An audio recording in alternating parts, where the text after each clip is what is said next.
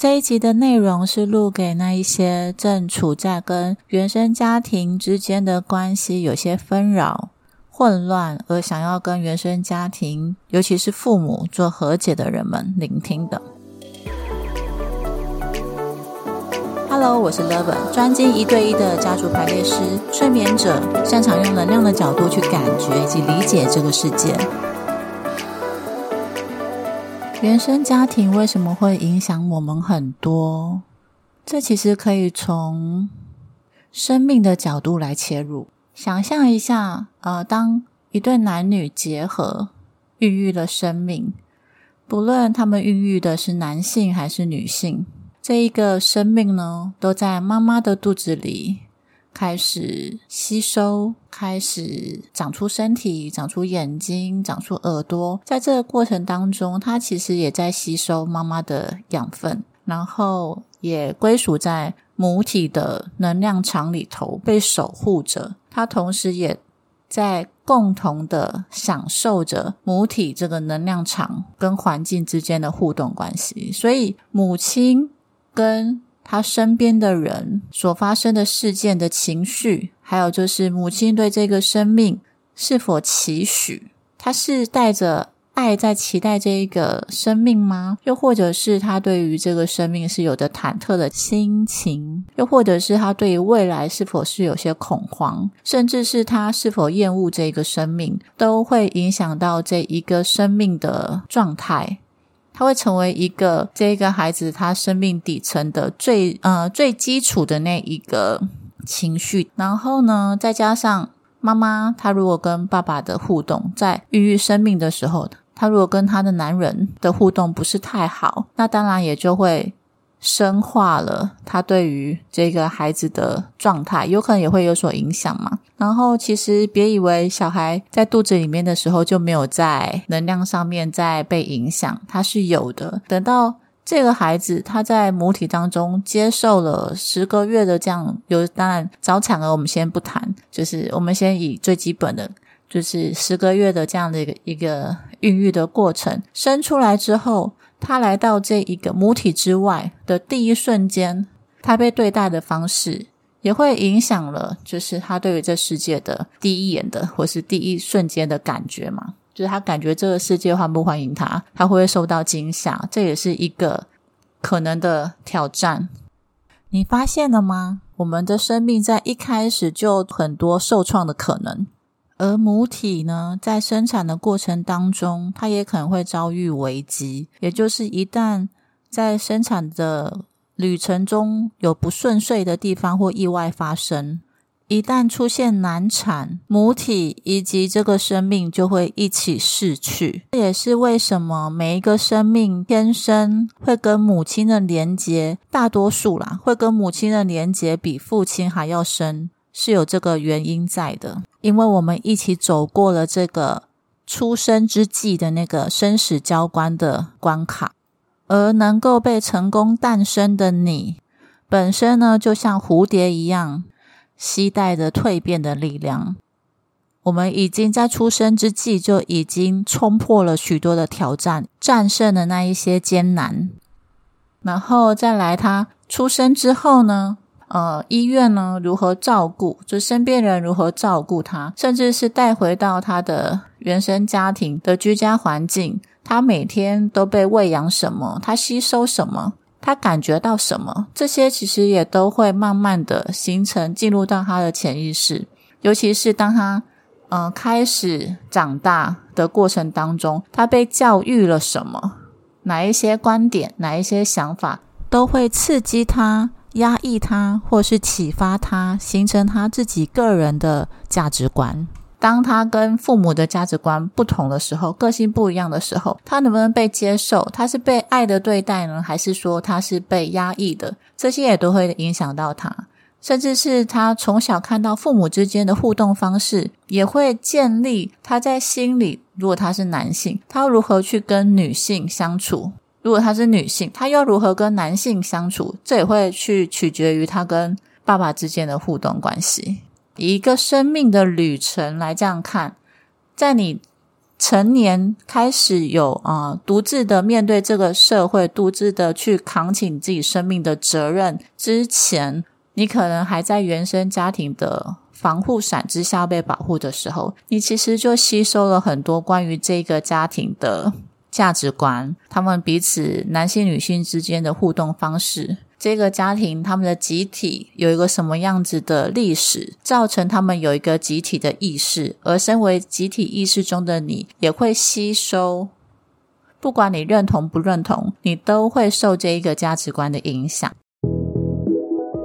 举几个例子来去补充说明，就是原生家庭的影响力能够有多深远或宽广，以及为什么家族排列这个领域的创始者。就是海灵格大师，他会说，人的一生中如果能够有最少一次的排列，那会增加他的幸福感。就是这句话他会这么讲的原因。我曾经遇到一个个案，根据他的生命故事，从他有意识以来，他就在孤儿院长大，他不知道他的父母是谁，然后寻找根源的过程当中也一直受挫，因为没有任何的呃关于原生家庭的资料。因此呢，他总会觉得自己在生命中就像是少了一个基础，除了就是没有得到一般普通家庭的，就是父母的关爱啊，然后是原生家庭的资源以外，他必须要比别人更加辛苦的去抢夺、去求生存、为自己着想。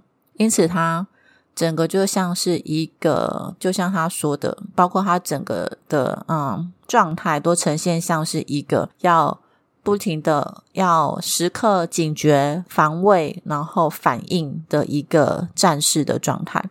这就是他当时来到家族排列场域的时候的一个生命的故事。那我们透过排列呢，能够去看到他心里的这个创痛，以及能够去感受到他的生命力的强悍。同时呢，也让他这一个嗯没有办法寻找到根源的这一个伤害能够缓解。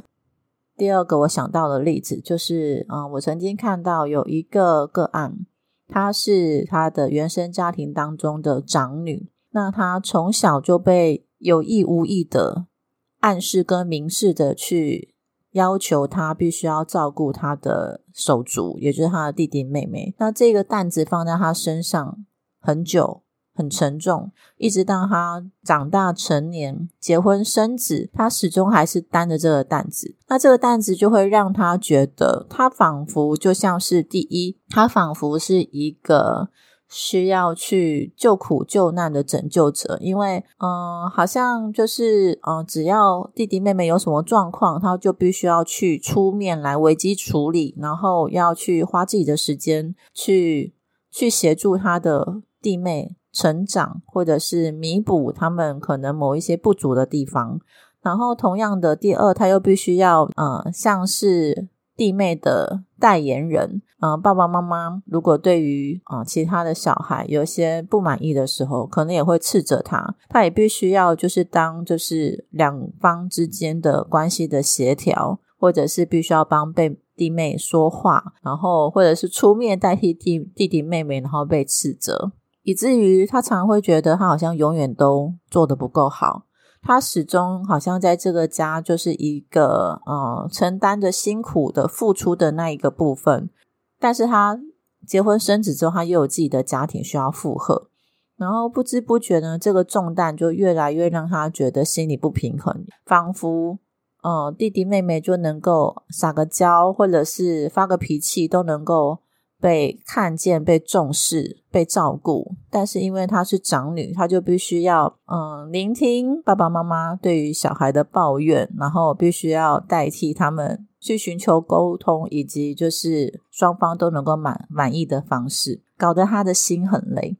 那我们透过排列就能够协助她在她的心里重新的鉴定了她在原生家庭之中最适合的心理位置。就是他其实也跟他的弟弟妹妹一样，只是父母的小孩，而父母他们的情绪啊，或是父母之间的关系啊，他不需要去摄入，因为那是爸妈之间自己必须要去承担的责任。他们的关系是他们自己的责任，那同时呢，虽然她是长女，她是小孩当中的第一个，意思就是在这个家庭当中，她是第一个出生的小孩嘛，所以她可能就是比弟弟妹妹多了那么一点的时光，能够跟父母相处。那不表示他就必须要承担多过于弟弟妹妹的那些责任。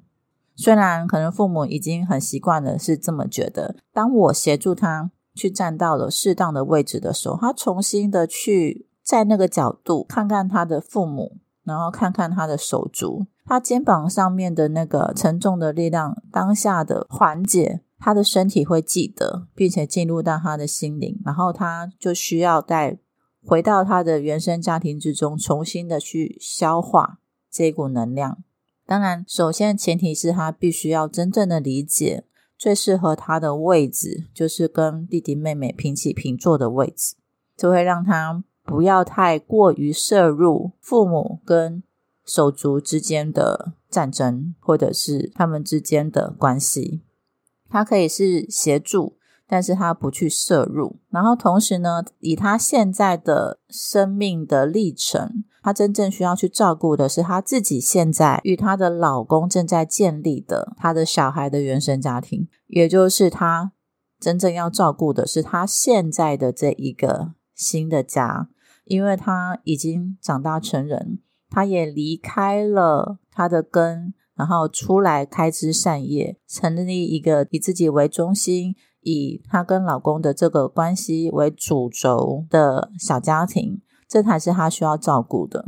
最先主要的就是要先照顾她自己。所以，当她重新的明白生命的历程已经开始有些不同，在不同的阶段呢，我们会有不同的重心。而现在的重心帮他规划好之后，他就能够知道他的责任归属在哪些范围。这是就是他自动能够长出来的心理的平衡，然后协助他在旧有的关系之中重新的去适应，然后寻找新的相处之道。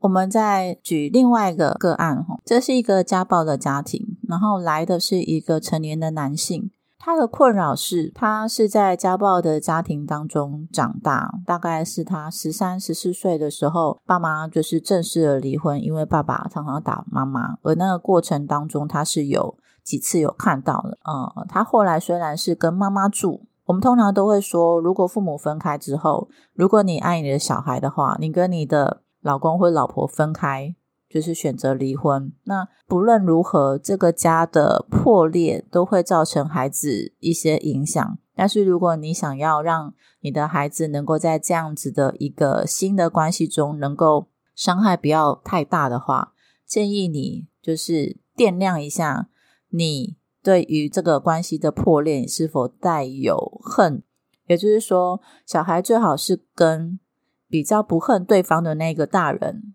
他会有。较好的被照顾以及身心平衡的可能性，因为你要想，如果说你们分开之后，然后那个呃归属权是在充满恨意的那一方，小孩呢，他一方面要消化就是爸妈分开了的这一个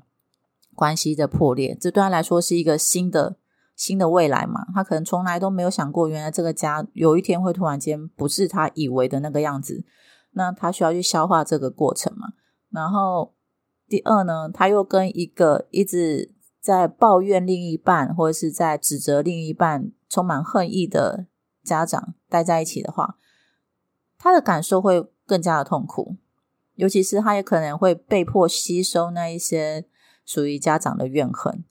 然后他可能就要被迫选边站，就是他也必须要去恨他的根源的另一半，就是他也必须必须要恨他自己某一些像那个被恨的，比如说被恨的爸爸或被恨的妈妈的那个部分，所以他就会自我责怪，这也会影响到他未来的发展。然后我们跳回到刚刚的个案，这个成年的孩子呢，他虽然在十三、十四岁的时候，他就是跟妈妈一起住，然后平安的长大，可是，在他的心里呢，他始终是记得这个深刻的记忆。他会来是因为他发现他越来越像他的爸爸，开始也会有家暴的行为。他的陈述是在他发生暴力行为的那一刻，他好像仿佛不是他自己，有一个更大的力量，然后再推动了他去完成这件事情。他也很害怕。当然，排列的过程中能够让他看到，诶，他在心里是多么多么的渴望跟父亲有一个正向的连接，但因为在实际的关系上面，他们已经没有办法再在一起了嘛。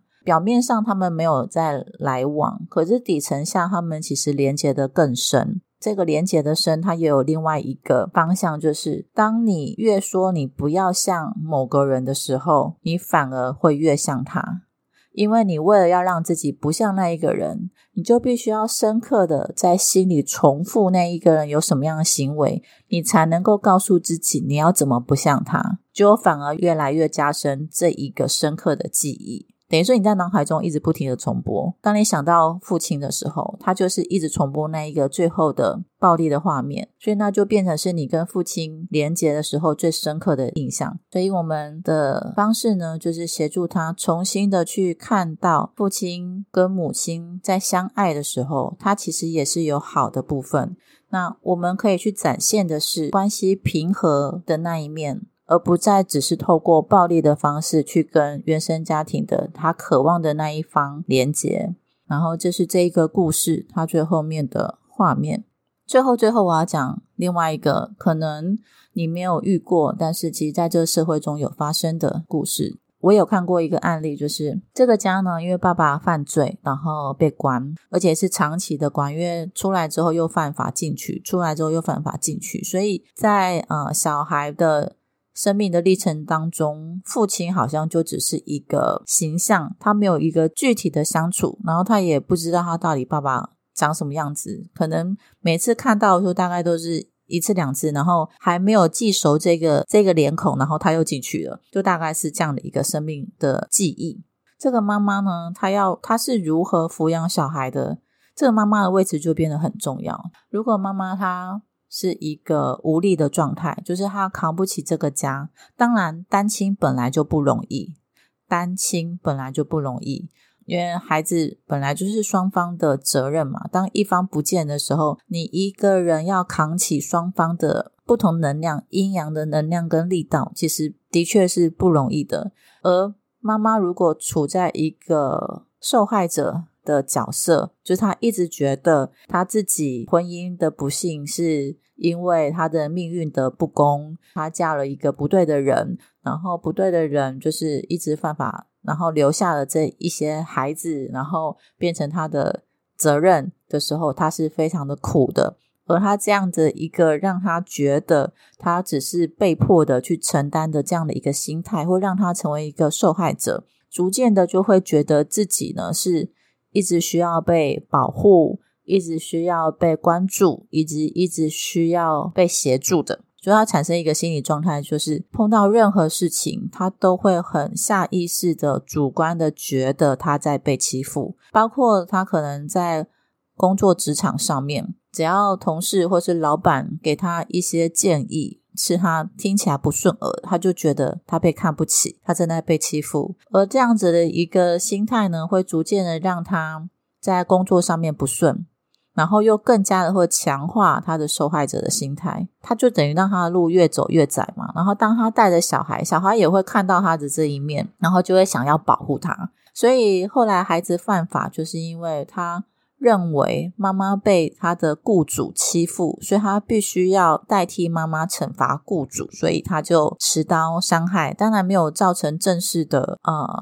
没有真正的伤害到人命。可是这样的一个一个关系行为就养成了嘛，因为他就觉得他们家都是被这整个社会迫害。透过排列，我们可以看到妈妈这个角色非常的重要。当他没有办法打从心里看到自己的重要性，就是他那个被迫害的心态已经严重到没有办法因为爱小孩而让自己强悍起来，因为这个心态已经很久了嘛，你要他改也有点困难。那我们能够提供就是建议他的方式，就是寻求团体的力量。所以后来呢，他找到了他适合而且他喜欢的宗教团体，在那个团体里面，他仿佛有了新的原生家庭，因为他婚姻的不幸嘛。所以他跟他的娘家也是不再来往的。那他也拒绝去谈论。所以对他来说，他就是一个人独立的抚养孩子，并且要照顾自己的生活。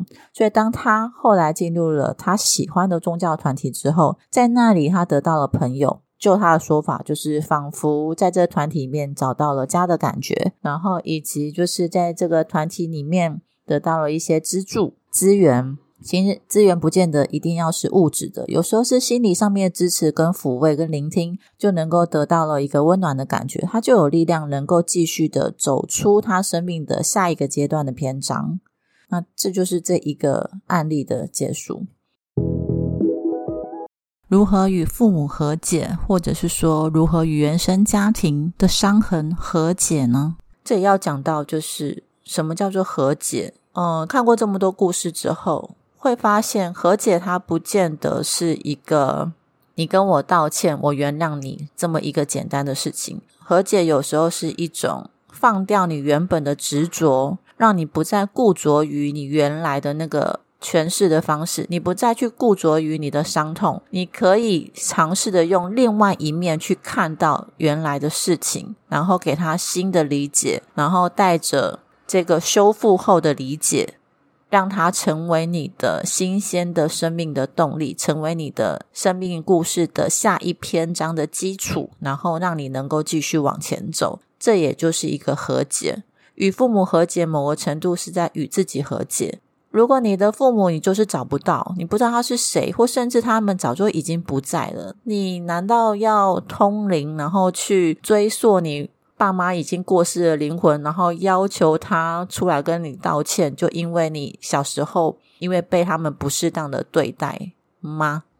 那如果他不愿意跟你道歉呢？难道我们要叫更大的神明，然后出来协调，然后变成通灵法院，然后叫神明当一个法官，然后斥责他，给他惩罚，然后给你得到你意识上面能够得到的平衡吗？这应该也不是太容易达到，因为如果我们要这样去追溯的话，你可能就必须要再去延伸讨论到了你跟父母之间是否有前世的某一些动力哦。把这些调出来的话，有可能你现在是对的，可是全部看起来总体来说你其实是错的哦。如果我们要讨论对错的这一种像法院一样的就是公平正义这样去探索的话，还有另外一个层面的观点，你听听看哈。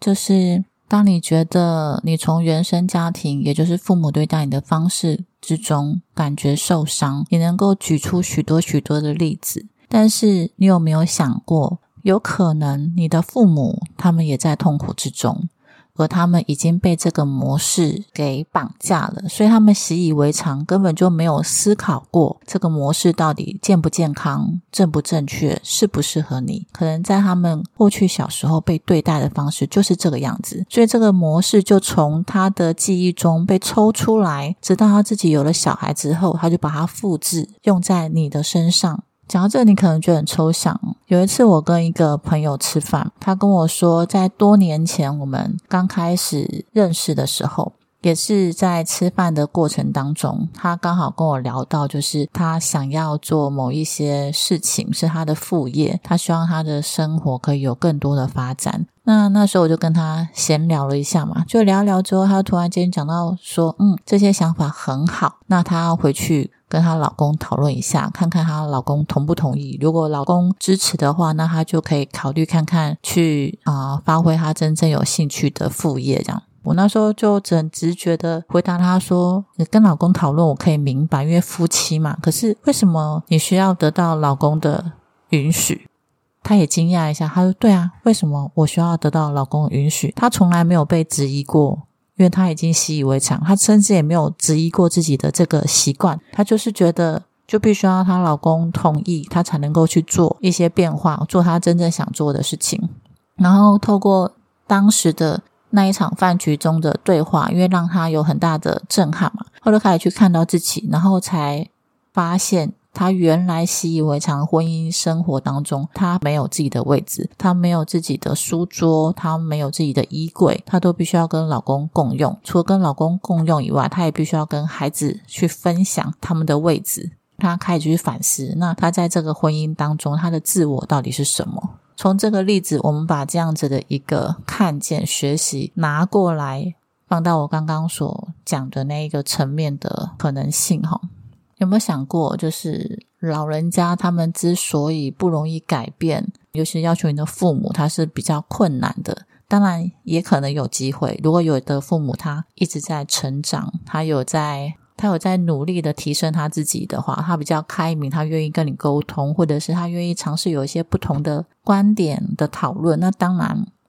很有机会。但大多数被生活推着走，以至于不太去。深思自己的可能性，或者深思一些较心灵层面的启发的人们，大多数他已经会形成了某一些僵固，而那个僵固会让他看不到其他的可能。就像我刚刚说的那个朋友，因为在遇到我之前都没有人跟他说，询问他：“诶，为什么你需要得到允许？”然后突然间有一个人这样跟他说了：“说，他才惊讶：“对啊，为什么？”因此，他开始去反思，他开始去思考。有时候，可能你跟父母的冲突，或者是你们过去曾经有的那些创伤，是为了要让你去思考。那对你的生命来说，你真正的动力，或是你需要创造的是什么？或甚至是你需要去协助你的原生家庭去看到的是哪一些不同？而你先活出这个不同。如果他们看到你活得有滋有味，甚至比他们的生活更好。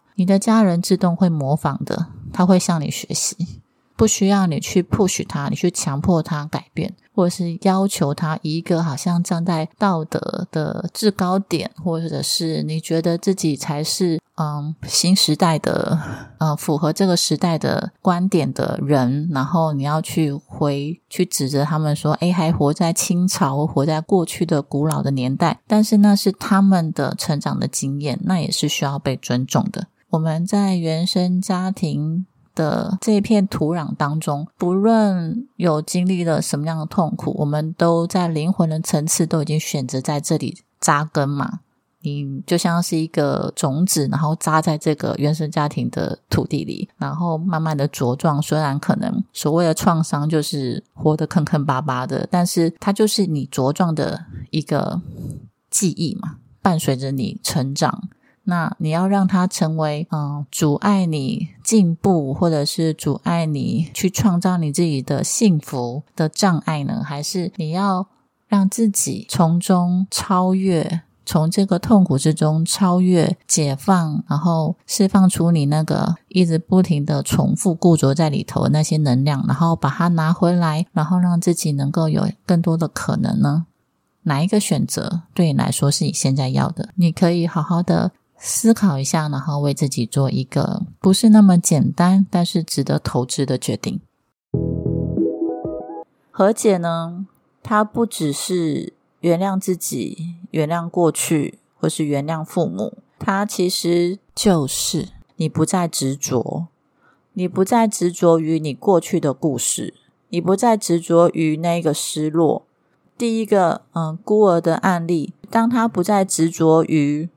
他认为自己是没有根的。当他在排列的过程当中，重新的去看到，不论他有没有原生家庭的记忆，不论他知不知道父母是谁，在他的身上就已经携带了父母的 DNA，就已经携带了父母的祝福，也就是能量。而他发挥的很好，他让自己成长到中年，然后有自己的工作，有自己的家庭，甚至也有了自己的小孩。他做的很好，而这一份来自于排列所让他看到的画面呢，让他跟自己和解，就是他不再执着于自己好像是一个呃过去所认为的他是被抛弃的人，他是没有资源的，他必须要非常的强悍，他是无力的。这一些自我的诠释在排列之中缓解，他不再这么根深蒂固的认为了，所以他可以有一个新的认知，然后从这个认知再出发，去建立他自己的小家庭。就我所知，他后来过得还蛮幸福的，因为幸福对他来说并不是困难的事，就是他从小到大的这一段生命历程，早就已经长出了许多的力量，让他能够面对生命所给予的挑战。然后在第二个故事里面，那个和解是那个长女，她不再去承担她过去习惯所承担的那些责任，她看到了她现在的生命篇章已经走到了。他必须要去建构他自己的家庭，他必须要以他自己的身心健康为主要的关注的点。所以，第一序位是自己，第二序位是他跟老公之间的关系，第三序位是他们的小孩。因为当她跟她的老公的关系非常和谐的时候，小孩呢能够在他们彼此之间爱的眼光之中得到身心健康的最大可能性。他的小孩也能够在这个家，在父母之间有爱的这个家，感觉到平安，感觉到安定，感觉到被支持，感觉到被爱。第三个案例就是那个家暴的原生家庭，透过排列他的和解式，他看清楚他的潜意识一直在追寻失落的那一部分，也就是跟爸爸的关系。有这一份理解之后，他重新的再去看他现在的这个家庭，也就是他的老婆。他就不用再带着，好像要重现他记忆中他印象深刻的那个原生家庭的属于夫妻之间的状态来去放在他的家，因为他现在可以很明白的看到，OK，他之前因为思念他的父亲，所以模仿了这一段的记忆，把它复刻在他现在的家庭里。可是呢，他现在在他心里放入了他的妈妈以外，他也放入了他的爸爸。所以他的父母呢，在他的心里和解了。不论他们现在的关系如何，他们都在他的心里和解了。而这个和解的新的画面呢，会让他可以重新的、正式的、好好的看到他现在的妻子也正在跟他经营的他现在这个家。而在这样的一个角度，他是新鲜的，他他跟过去的画面和解，他不需要再执着，他可以去创造属于他的幸福的画面。然后在最后面的那个，嗯，妈妈无力的那个故事，前面我已经讲了嘛。他的和解就是他找到了一个他所喜欢的宗教团体，并且在里面得到了他所渴望的资源跟支持，还有家的感觉。而这个团体呢，让他有力气，因为他不再觉得自己是单独的，而那个受害者的心态也就因此不需要再存在了。团体让他有力道，能够继续的走他的生命的篇章。最后这个部分，我想要跟大家分享一下多年的观察，以及嗯，在生活中的不断的练习而长出来的心得。如何与父母和解？它有几个方向。第一个是你得练习。去判断、认清事实，并且接受现实。事实是什么？事实是已经发生的事情，它无法被回溯、修改，它只能被弥补。而弥补呢，有的时候可能也要考虑到对方的能力，他可能有心无力，或者是对方根本不了解你的痛苦。那你等于是在寻求一个你得不到的东西。而现实是，因为事实无法逆转嘛，痛苦无法被修正，所以你只能接受现实，就是接受，哎，这个创伤已经造成了。但是呢，我们可以给出一些弥补，有可能是跟父母沟通之后，以明确的、有限度的邀请他们给予一些补偿，但是不要期待对方能够去做到你。期待那个样子，就是你可以，你需要去放掉你的期望。如果你心中是带着对某些特定的人物有一些特定的样子的这样一个期许，比如说你的理想妈妈应该是怎么样怎样，应该是温柔可人又优雅大方，出得了厅堂，进得了厨房。那可是你现实中你的妈妈就不是这个样子。你去要求他去磨他，然后因此觉得失望，然后又觉得痛苦，这不是在自我找茬吗？所以看清事实，事实有可能就是你天生就跟你的原生家庭的其他人都不一样，所以你们才会一直在相处的过程当中不断的碰撞，然后累积那种受挫、觉得被伤害的感觉。那还要再把那一些啊，你心中的期望放在别人身上吗？你有没有可能换一个方式去看到你期待的你，去看到你自己？那你期待你长成什么样子呢？把要求对方的那个能量跟时间，回过头来放在自己身上，训练自己长出你所期待的你的样子，这可以是一个方向。第二个呢，我们可也需要从痛苦中去找到那个核心，就是你会因此觉得痛苦，那你真正在意的是什么？也就是你心中的渴望是什么？大多数的人都会渴望被无条件的爱着，就是会期待自己不管多么任性、脾气坏、行为可能不被父母喜欢，都能够被父母深深的爱着。可是有可能，我前面提到的，你的父母对他们来说，他们有可能觉得他们已经在无条件的爱你了，因为他们从小他们的生长的。生命历程或许也有他们的痛苦，所以他们只会去看到，他们尽量不要去造成类似的痛苦，而忽略了你跟他们或许是完全不同的个体。他觉得痛的，你可能不觉得痛；而你觉得痛的，可能他觉得嗯不会啊，我觉得这样很好啊。当你们的各自对于爱的理解，还有对于呃爱的需求是不同的时候。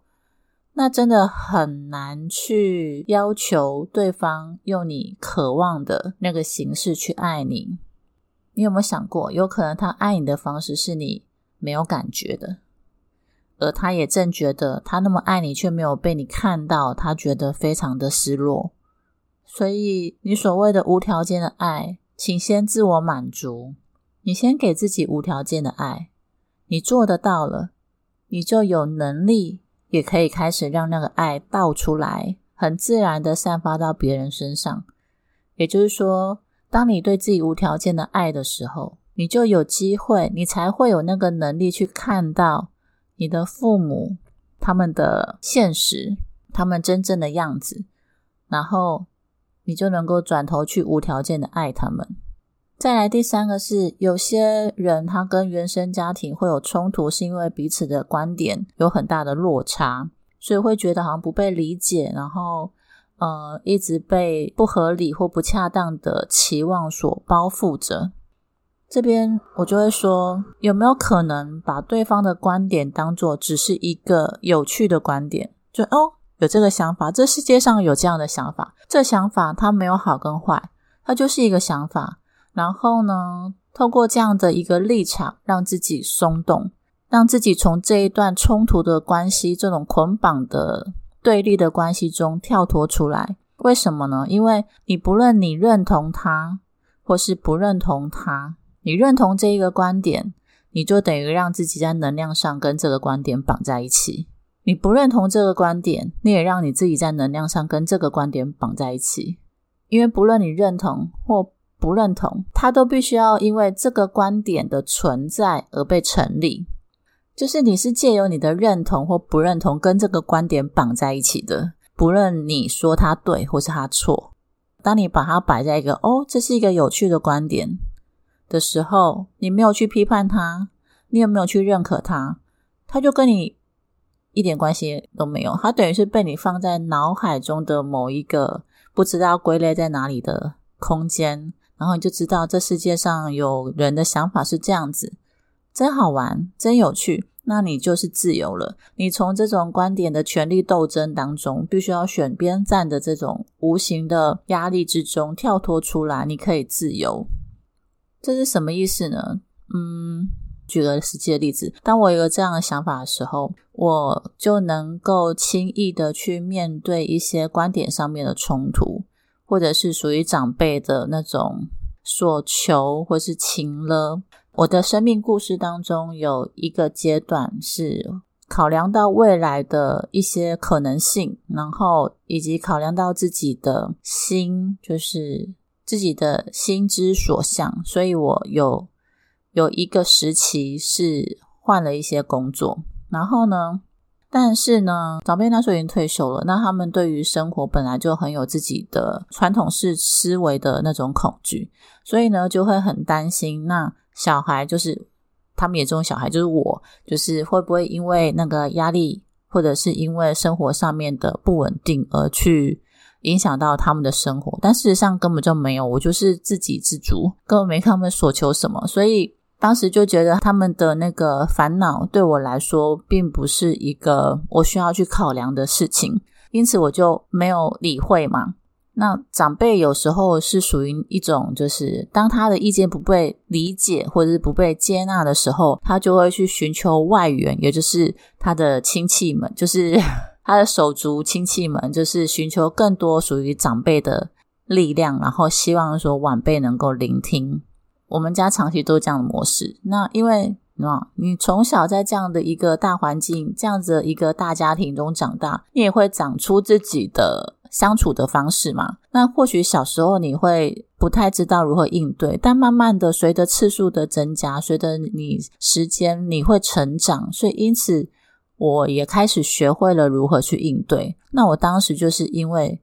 用这样的方法，就是别人的观点都只是一个观点，它都是一个有趣的观点，我都可以听，我都可以聆听。但是要不要采用，适不适合这个实况，适不适合这个情况，我来取用，那是我来决定的，因为我是我生命的主人。所以当时呢，就一个长辈来到家里，然后用很强势的。方式就是企图想要强迫我听他的指令，去找一个他们会喜欢的、比较稳定的工作。然后呢，呃，在言语之中就会开始，你像长辈就会，当他觉得他在你这边没有得到接纳的时候，有时候就会生气嘛。然后生气的时候就会乱说话，就会开始诅咒你啊。比如说，就会讲说，嗯，你这么不听话，你是绝对不会成功的。或者是会讲说，我不会支持你做这件事情，没有长辈的支持，你就得不到祝福，那你注定会失败。像这样的句子，如果是你，你听到长辈这么说，有些人可能会因此而觉得，嗯，好难过，为什么？可能就会因为前面我所说的一二三，这是第三点嘛？前面的一跟二就是没有看清楚事实，然后没有去满足自己的渴望，他可能就会觉得说，呃，对于家的那个温暖啊、包容跟支持那个期待落空，因此就会觉得说，我的原生家庭为什么会这样呢？嗯，我们家里的长辈为什么就不像一般人所认知的长辈温暖啊？然后支持无条件的爱小孩，支持小孩去寻找他自己的人生啊？这样，小时候我也会可能也会有这样的想法，但是毕竟现在大了嘛。当时呢，我挺淡定的，我就是看着这个长辈，然后看着他，就觉得他好认真、好用力的在我的人生上面想要指手画脚，诶。然后想说哇，这么爱我，他愿意花时间，然后专程就只为了爸妈的那个恐惧，然后就企图想要来干涉我的决定，然后想说，嗯。愿意花时间，那其实对于啊，他们长辈之间的友谊或者是情分也是很重视的。虽然某些方式我不能够理解，也不想要去接受，但是这个部分我是欣赏的。可是有一个重点，事实是什么？事实是这是我的人生，不是他的人生。然后第二个事实是，他不是我邀请来的，等于对我来说，他是不请自来。所以被拒绝也是很正常的事情嘛。那他没有办法接受我的拒绝而生气，对我来说也是一个很正常的事情嘛。因为一般你随便便便去外面跟人家对话，你自己就可以发现，许多人是没有能力接受别人拒绝的。所以看多我就觉得好像也还好，他就是跟一般普罗大众众生一样。然后呢，听听到后面他在诅咒的时候，我就很坦然的跟他说：“哦。”比如说，当他说你不会成功的时候，我就会跟他说，成不成功好像也不是你决定的。然后就讲说，哎，没有得到长辈的祝福，然后就这个工作没有他们的支持，可能就会施展不开。然后我也就很淡定的说，没关系啊，我本来也就没有要你支持啊。就 因为对我来说，这才是事实啊！我很清楚我自己在做什么，我愿意承担后果，不论是好的跟坏的。在一开始我要去实践之前，我就先想好了。那失败也是我自己吞嘛，那成功也是我自己爽嘛。当然，如果支持更好，但是如果那个支持是带的一些条件，或者是会变成就是要妨碍我的决定，然后要指手画脚的话，那这种有条件支持我不想要，因为我不需要啊。要说的是，当你能够去容许所有的意见的表达，都可以暂时不被分类出对跟错，它就只是一个中性，它就只是一个意见。要不要让它进入你的生活，成为一个信念，是你在决定的，那你就可能够因此自由，你不用活在别人的言语里。在跟亲戚，也就是长辈对话的例子里，我并没有进入到他的观点世界里面去，然后在那边要认同或者是不认同，然后进入那个双方的对立跟抗争。因为没有掉入那个对话的陷阱，所以反而可以直指核心，直接把对方用言语架设的舞台拆掉。有了这次的经验之后，把别人的观点当作有趣的观点，在我的生活里变得非常应用的得心应手。我慢慢的也因此发现，人生有许多美好的片刻，其实不太需要花精力跟能量，甚至时间在对立跟冲突里。然后第四个呢，就是嗯，如果你觉得你有一些界限不明的状况。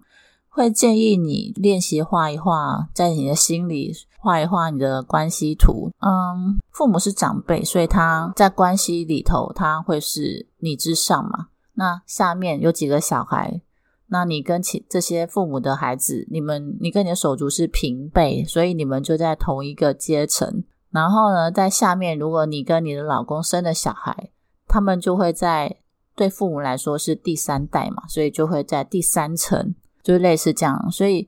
你的原生家庭的一开始以你为中心，你之上就是你的父母，然后父母之上呢就是他们的父母，所以你可以借由看清楚你的母亲跟他的爸妈，也就是你的外公外婆，他们之间的相处的模式，以及妈妈累积的那些情绪，就可以大概的猜一猜，那在你身上有没有重演、复刻了这些版本。所以大多数啊，你可以观察看看。通常你的妈妈跟她的母亲如果有一些冲突跟状况，而你是女性的话，你有可能跟你的妈妈也会 有类似的情况。所以当你在这样的一个模式觉得受苦、觉得被伤害的时候，你就可以去用比较大的层次，透过关系图去看到啊，你的苦有可能某个人也正在承受，是同样的痛苦。而你会因此受苦，有可能是因为你爱你的妈妈，所以你想要帮她分担，想要帮她分担那个痛苦，因此呢，你就很自动自发的去复制了这个模式，而且你承担的痛苦的同时，你还因此觉得，嗯，你跟妈妈是一样的，享受同样的心情，而那是你对于妈妈的属于孩子般的爱。再来第五个呢？就是因为你画了这些关系图之后，那你去重新你去看到，你去观察跟回忆，就是父母你的父母跟他们的父母之间的相处的模式，那就让你有机会可以换位思考，并且体悟到父母他们的成长背景、他们的生命故事中，他们又带了哪一些属于他们的原生家庭的创伤，而那些有可能会无意识的复刻。就是重复在他们跟孩子，也就是你的身上。透过这样的看见，也许能够让你的心长出一点理解、跟原谅以及体悟。而这些感受是自发的，不是强迫哦。心灵没有办法被强迫前进，或者是改变。但是呢，心灵是很有智慧的。你的心永远知道要如何修复自己。所以，在这个层面，我们常常都会有听到某一些相似的语言，就是可能女生在结了婚、自己有了孩子之后，才能够体悟到妈妈怀胎十月的痛苦，以及就是婆媳之间的问题，然后以及她在嗯离开自己的原生家庭，然后开始组建自己的小家庭的过程当中那些辛酸跟艰难。就是当你在那个位置的时候，你才能够有一些哦，原来当时我的父母他们是这么的，他们有可能有这么的艰难，然后他们带小孩真的不容易。然后我们是小孩的时候，好像觉得都没什么，但是当自己是父母的时候，嗯，感觉就突然间觉得啊，爸妈好辛苦哦，就更能够深刻的体会他们的困难。这就是一种换位思考。换到公司也是一样，你还是员工的时候，你想的可能就是，哎，什么时候发薪水？然后我的工作有没有绩效，我们被看见。但是当你是老板的时候，你的看法就会完全的不一样。你可能在员工的时候觉得，当我是一个老板的时候，我一定要成为一个能够嗯重视员工权益的老板，一个很有爱的老板。那我们的公司变成是爱的企业。可是当你是老板的时候，有可能你的个性、你的思维就因为那个位置而改变，因为你承担的压力不一样，所以换位思考也可以是一个方向。再来呢，最后会问两个问题。第一个问题是，又问自己愿不愿意允许自己长大。问到这个，你可能会想说：“哎，我一直在长大，但长大它不只是生理上面随着时间的成长。”它还有一个层面，就是心理上面，你愿不愿意去面现实的生活？就是会有很多残酷、痛苦跟泪水，还有挫折。就是它并不是像我们小时候所翻看的那些童话书，最后都会有个幸福美满的生活，都会有一个 happy ending。它有可能会是一个破碎的、不如意的，跟你的期望不符的。而当这样的情况出现的时候，你是否愿意接受，并且知道它就是无常的一部分，它就是世间情的一种，它就是会发生的其中一种可能。然后呢，就是让这一个挫折或是这个痛苦，它已经产生了嘛，然后从中去汲取能够让你产生力量的那个解释，然后让它成为你生命中的那个勇士篇章的一环。就是让你有力量能够继续前进，这个部分，这个过程就是长大，而不再只是要求自己只能活在童话般的期待里，然后这个期待不符的时候就觉得很痛苦，觉得为什么没有得到我要的，为什么我渴望的没有出现？再来第二个问题是问自己：那你有在无条件的爱自己吗？就是前面所说的那些，你对父母的期望，对世界的期望，对于爱的期望，你是否能够先自体满足？你是否能够先当那个你自己最好的朋友？你是否能够当你内在那个受伤的孩子的在世父母？就是你，就是以现在这个成熟的你，再回过头去看你过去的创伤，相对于过去的你，你是成熟的吗？那？对那个孩子来说，对于内在内在正在受伤的而停留在原地的那个孩子来说，你就是一个大人。你是否愿意去陪伴你的自己的内在小孩，然后协助他感觉安全，然后无条件的爱他，用爱让他不再感到疼痛？你愿意吗？有机会吗？你？有没有常常在对于你那个痛苦的部分去对话，然后抚平他的创伤，慢慢的让他能够接纳，然后放掉那个痛苦的感受，然后来到现在，并且感觉到安全呢？回归到现在这个现实中的你，如果可以，那你正走在自我修复的路上，那是否能够取得与父母之间真正的和解？其实都已经不是很重要了。当你的心里放下的时候，你就已经以一个全新的、不同于过往的你重生了。那这样一个新的版本的你，当你再一次回到原生家庭，再去跟父母对话的时候，因为你的反应就再也不会是他们习惯的那一个样子，他们也都没有办法再预判你的下一个动作，然后你也因此能够在一个新的角度。虽然外表上你都没变，但是你心境不一样，你可能就能够看到你过去没有发现的那些蛛丝马迹，就发现，诶，或许其实你的父母也想要跟你和解，只是他们找不到办法，然后你们就有机会，那个新鲜的相处方式就能够长出来。好啦，今天的这一集就暂时告一段落。希望对我有启发的这些想法，对于大家也能够有一些或多或少的启发。爱你们，祝大家心境平和，每天每件事都越来越好。拜拜。如果你愿意让生命有更多的扩展跟探索你的潜能，欢迎预约咨询。透过原生家庭或前世的探索与看见，在潜意识中找到改变的契机，以及给你祝福的答案。祝我们都能够每天每件事都越来越好。